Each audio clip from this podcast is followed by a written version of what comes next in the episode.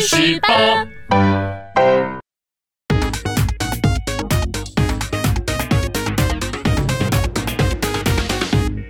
人生自古谁无死，曾闻何须看报纸？大家好，欢迎收看咱们今天的趣史吧。我们呢今天要来谈谈看古代的美女。相信呢大家也听过，古代呢有四大美女，但是也相信很多人都搞不清楚这四大美女到底是哪四大。可能呢西施、貂蝉、杨贵妃，大家马上都可以说得出来。但是第四位美女呢，有人说是赵飞燕。又有人说是王昭君，还有什么苏妲己呀、李师师啊、陈圆圆呐？我看连范冰冰都出来了。毕竟呢，古代的美女可是多如牛毛啊。不过呢，我们可以用两句成语来探知一二哦。我们现在来告诉大家是哪两句呢？分别是第一句“沉鱼落雁”，第二句“闭月羞花”。话说呢，西施浣纱。鱼看到她的美貌呢，就会呛水，沉下去；昭君出塞，大雁回头呢，就会看不留神而撞到电线杆了；貂蝉赏月，月亮被她的美貌折服而躲到云的后面；杨玉环观花，花都羞愧的合上，不与其争艳了。既然古人都用了这两句成语来形容他们，可以想象他们至少不是什么庸脂俗粉了。但是世间的万物不可能是十全十美的，再美的东西都会有它的不足之处。这也正是上帝给你敞开了一扇门，就会给你关上一扇窗。呃，这好像不是这么讲的，没关系，就这么看吧。这四大美女呢，其实也不例外。我们来聊聊看，她们有哪些缺陷吧。首先呢，我们就按照时代来看啊。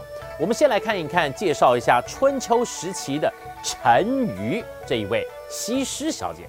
当时呢，越王勾践被吴国大败，勾践呢卧薪尝胆之际，为了迷惑吴王，就派出了西施来勾引吴王。其实他就是个美人计了。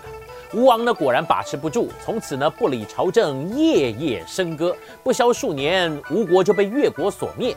所以呢，对于越国子民来说，西施是一个愿意为国献身的女人，令人赞叹。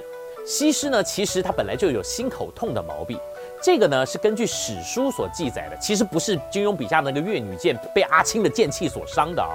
西施呢每一次呢在心口痛的时候，都会用手按着心口的部位，并且皱着眉头，好像很痛苦的样子。因为呢她长得很美，所以呢她皱着眉头痛苦的样子也很美。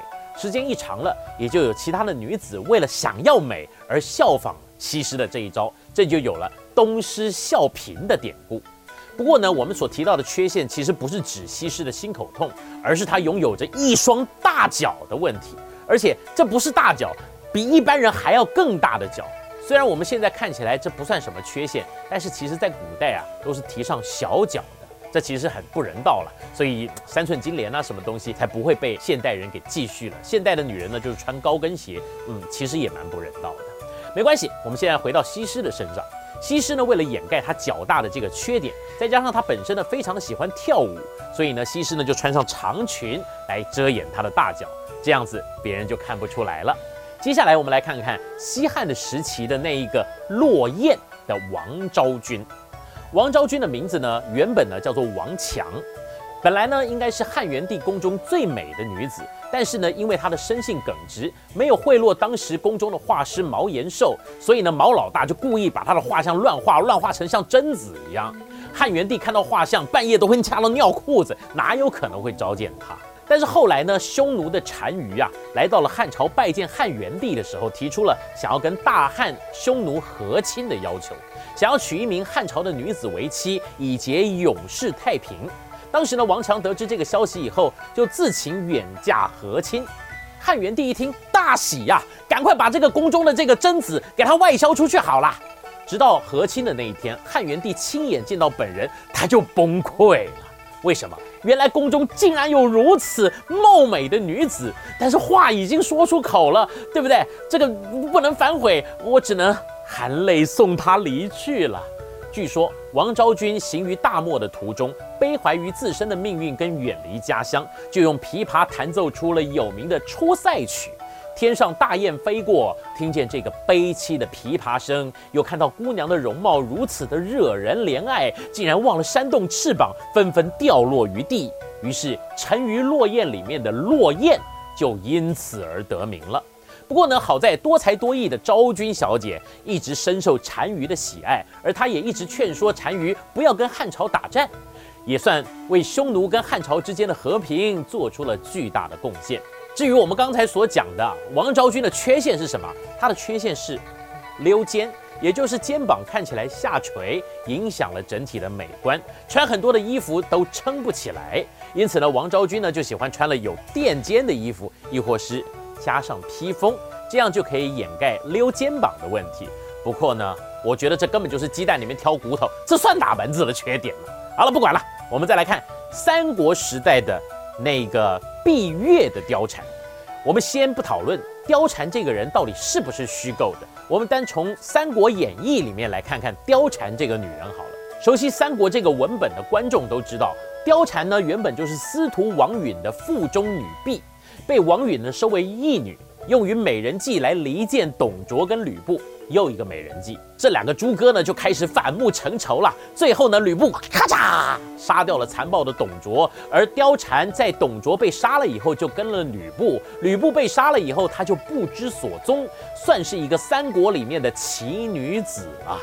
据说呢，貂蝉她在后花园里面跳舞的时候，忽然清风吹来，马上一块浮云将那皎洁的明月给遮住，可见得月亮面对貂蝉的美貌都自愧不如，这就是所谓的闭月。那至于貂蝉的缺陷是什么？是她的耳朵很小。特别是耳垂几乎没有肉，未免难看了些。于是呢，他就戴耳环来弥补一下。他经常戴着那些镶有独立大宝石的圆形耳环，不但看不出耳朵的缺陷，反而是细耳闭环越显俏丽啊。呃，不过我个人认为，其实这也不算是什么缺陷，顶多从面相学上面来看，他没什么福气罢了。对照三国，最后呢，他不知所踪，我想这也就是没福气的结果了。最后呢，我们最后再来看一看唐朝的这一位羞花杨贵妃小姐，回眸一笑百媚生，六宫粉黛无颜色。这首诗呢，夸的是什么？夸的就是杨贵妃杨玉环的美貌。据说呢，杨玉环有一天呢，她到了花园赏花散心，看见盛开的花，再想想自己在深宫里，像一只不得自由的金丝雀一样。不仅伤感至极，声泪俱下。谁知他一摸这朵花，花瓣立刻就收缩起来了，这就叫做羞花。我想他大概是摸到了含羞草了吧。比起前面三个美女都是为了国家做出贡献的，这个杨玉环呢，却被世人认为是个红颜祸水。追根究底呢，正是因为她集了三千宠爱在一身，从此唐玄宗疏于朝政，以至于后来引发了动摇大唐基业的安史之乱。大家都知道，唐朝的审美观有一点点那么的呃异于常人啦。武则天是一个大饼脸，后世的观音像呢是根据武则天的长相来塑的。而杨玉环的美呢，也就是因为胖，胖子一定常常流汗，这个我很有经验啊。尤其呢古代呢又没有空调，所以这个杨玉环的缺陷呢就是她的体臭。她为了掩盖自己的体臭呢，就每天拿着泡着花瓣的水洗好几次的澡，想借由花香来掩饰体臭。不过呢，唐朝也差不多是公元六百多年到九百多年，这个时代难道没有香水这种东西吗？我们欢迎知道的朋友在底下留言一下。以上呢就是我们今天的内容。如果大家有什么不同的看法，欢迎在底下留言讨论。喜欢我们频道的，请记得多多的关注加订阅，也别忘了开启小铃铛，确保第一时间收到我们的发片通知哦。去死吧，我们下次再见。今天趣十八的内容，大家觉得怎么样呢？如果觉得有趣，请留言回应。